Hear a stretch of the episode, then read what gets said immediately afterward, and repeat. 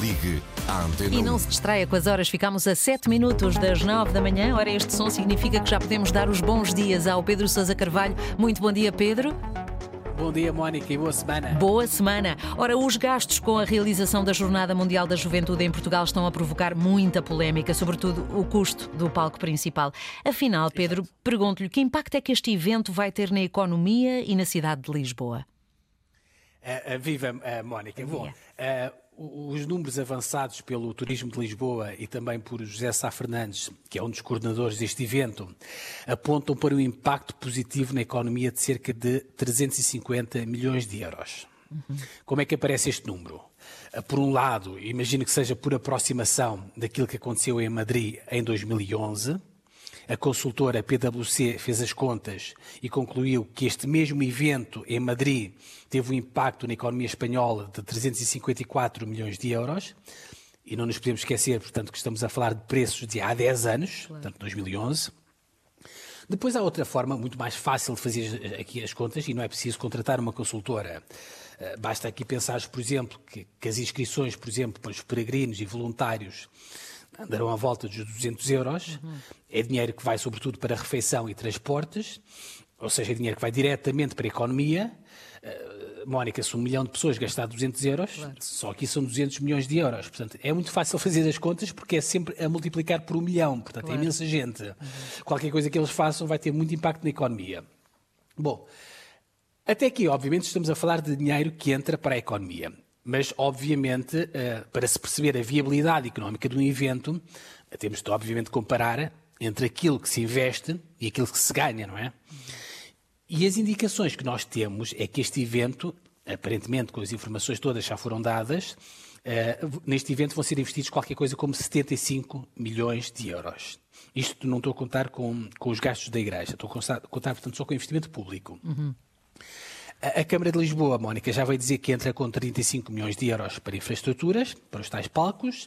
A, a- a Câmara de Lisboa com 10 milhões, a Câmara de Lisboa, disparate, Lisboa 35 milhões de euros, a Câmara de Loures 10 milhões de euros e o Governo entra com 30 milhões de euros para mobilidade, segurança, instalações sanitárias, a transmissão televisiva, etc.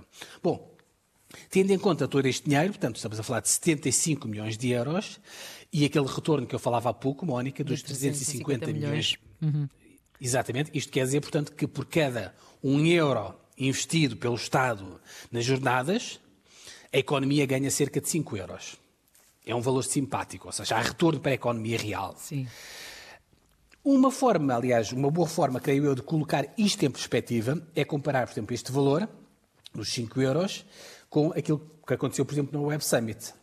E até faz sentido comparar, porque há, há dias o Presidente da República até dizia que estas infraestruturas que agora estamos a fazer para as jornadas poderão eventualmente no futuro vir a ser usadas para eventos como a própria Web Summit. Claro. Bom, o acordo, Mónica, feito entre o Estado e a Web Summit prevê um gasto, portanto, uma despesa de 11 milhões de euros por ano, mais a expansão da FIL, e o retorno gerado por esta feira de tecnologia, tecnologia, portanto, andará à volta dos 150 milhões de euros. Depende muito dos anos.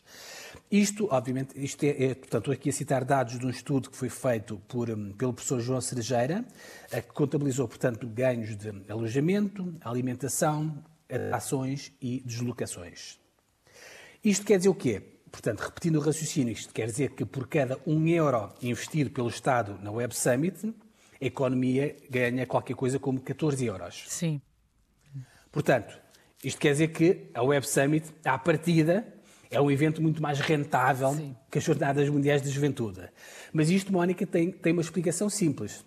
É que a Web Summit usa, e isto faz toda a diferença, a Web Summit usa infraestruturas que já existem, o Pavilhão Atlântico, a FIL e o Pavilhão de Portugal, e as Jornadas de Juventude vão ter, portanto, infraestruturas feitas e acessibilidades feitas de raiz.